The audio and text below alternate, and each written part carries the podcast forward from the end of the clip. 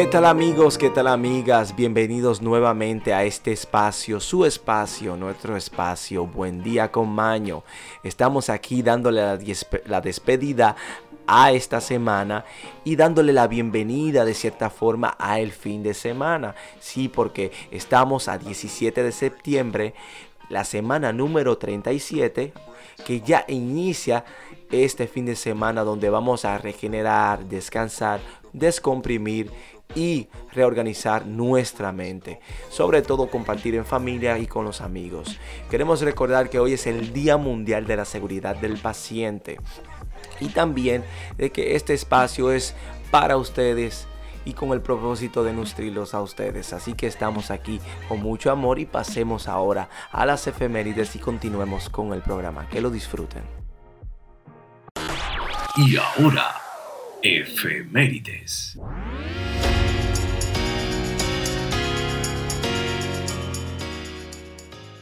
Un día como hoy, en el año 1007, a 25 kilómetros del sudoeste de Bagdad, Irak, un terremoto deja 16.000 muertos.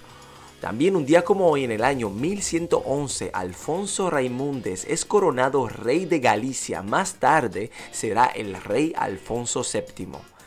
En el 1176, el ejército bizantino y el ejército turco seluyucida libran la batalla de Mirocéfalo.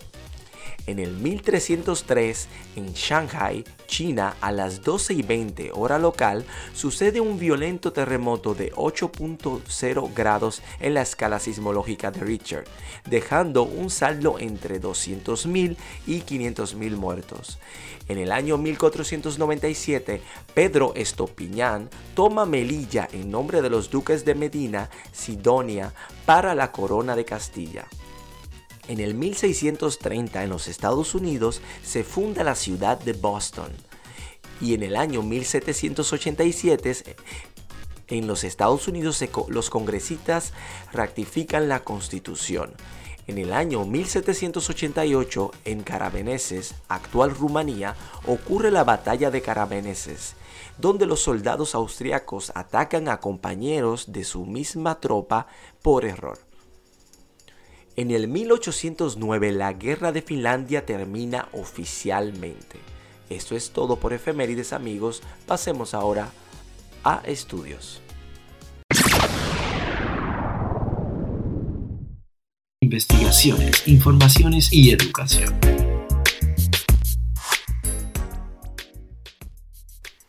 Sí amigos, aquí tenemos un estudio sumamente interesante sobre la papaya y los 8 beneficios de ella.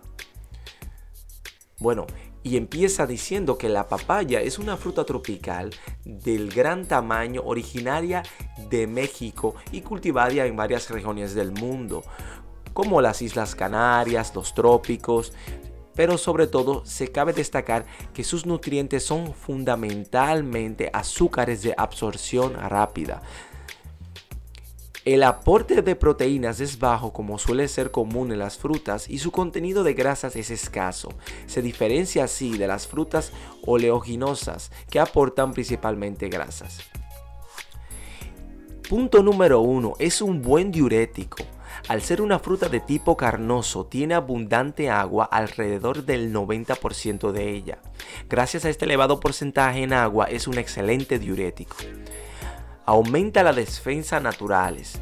La vitamina C. La papaya aporta vitamina C y en cantidades tan elevadas que 100 gramos de alimento cubren el 100% de la cantidad diaria recomendada para un adulto medio. Número 3. Mejora la salud de la piel. Vitamina A. La papaya cubre el 25% de la cantidad diaria recomendada de este nutriente para un adulto medio. La, el punto número 4. Antioxidante. Función antioxidante. Licopeno. Más importante que la vitamina A en la papaya es el licopeno, afirma Luis Miguel Luegueno, vocal del Comité Gestor de la Área de Nutrición de la Sociedad Española Endocrinóloga y Nutrición. El licopeno explica que es un catorenoide que contribuye a colaboración de la papaya que tiene efecto antioxidante. Punto número 5. Prevención de enfermedades cardiovasculares. flavonoides.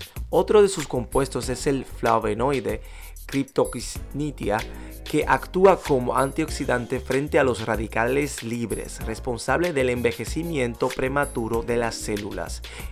Los flavonoides continúan protegen de la oxidación del colesterol LDL, por lo que ayuda a la prevención de enfermedades cardiovasculares.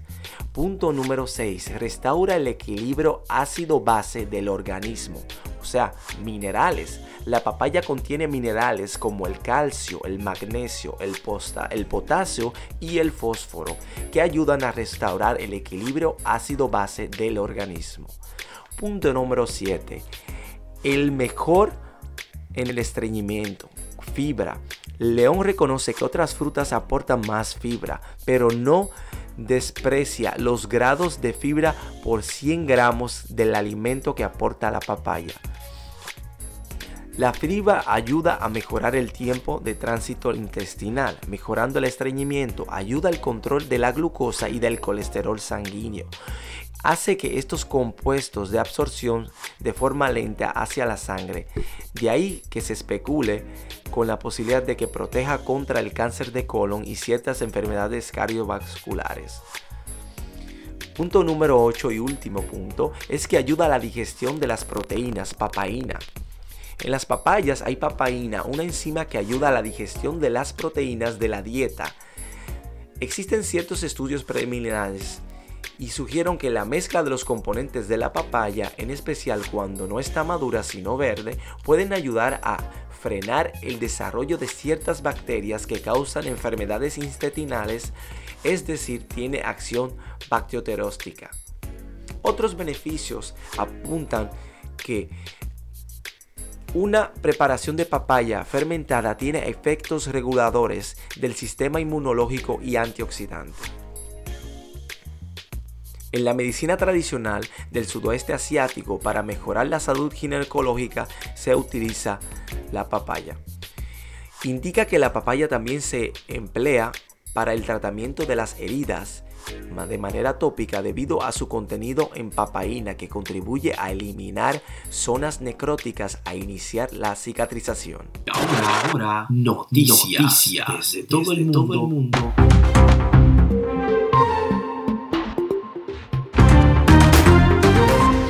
Hemos escuchado en los últimos días sobre el lanzamiento de unos turistas que van a viajar a través del prototipo SpaceX lanzará a cuatro turistas en un viaje de tres días al espacio. O sea que la nave volará libremente por tres días a través de la órbita de la Tierra, dando una vuelta alrededor del planeta cada 90 minutos. Los pasajeros podrán flotar impulsados por microgravedad. El 15 de septiembre, cuatro personas, ninguna de las cuales son astronautas, viajaron en un cohete SpaceX de 200 pies de altura, que lo hicieron volar más allá de la velocidad del sonido hasta 27.500 millas por hora. Tremendo, ¿no?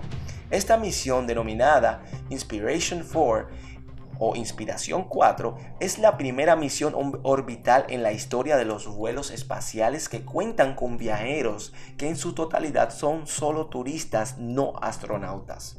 El lanzamiento de este programa fue para este pasado miércoles en el Centro Espacial Kennedy de la NASA en el condado de Brevard, Florida. Aunque los meteorólogos estaban atentos a las tormentas que podrían afectar a la misión, la nave voló libremente por tres días a través de la órbita de la Tierra, dando una vuelta alrededor del planeta cada 90 minutos. Los pasajeros pudieron flotar impulsados por la microgravedad y disfrutaron de vistas panorámicas de nuestro planeta. Para finalizar el viaje, la nave espacial se sumergió de nuevo a la atmósfera terrestre para el reingreso y aterrizar sobre la mar de la costa de Florida.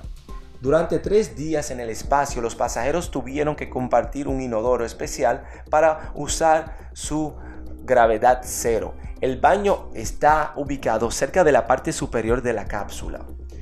No, no, habían duchas disponibles y la tripulación tuvo que dormir en los mismos asientos reclinables en los que viajaban durante su lanzamiento. El viaje de estas personas fue financiado por un millonario o multimillonario y se estima que costó más de 200 millones de dólares. El multimillonario es Jared Isaacman o Jared Isaacman, fundador de la empresa de procesamiento de pagos Shift 4. También, si puede interesar, pueden encontrar más informaciones en la internet. Pero es un tema sumamente interesante porque ya estamos empezando con los viajes comerciales a casi el espacio. Podemos decir que estuvieron en el espacio, estuvieron en la órbita de la Tierra, que está a un paso del espacio. O sea que los tiempos están cambiando y vamos avanzando. Noticias. Buen, buen, día con baño.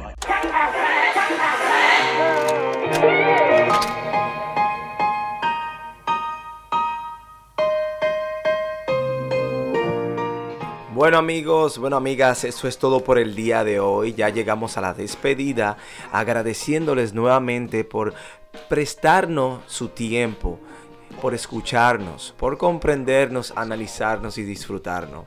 Sobre todo, nosotros queremos agradecerles a ustedes por brindarnos la oportunidad de informarle y compartir con ustedes estos datos curiosos e interesantes. Recordamos que nuestro propósito es brindar amor, información y sobre todo estar ahí para ustedes como ese soporte del día, de la semana, del mes, del año y del momento. Sobre todo vamos a despedir nuestro con la tendencia que hemos creado, que es la frase del día. Cuando uno soporta sufrimientos propios, no tiene necesidad de adjudicarse dolores ajenos. Mario Benedetti. Amigos, hagan bien y no miren a quién. Que tengan un feliz resto del día.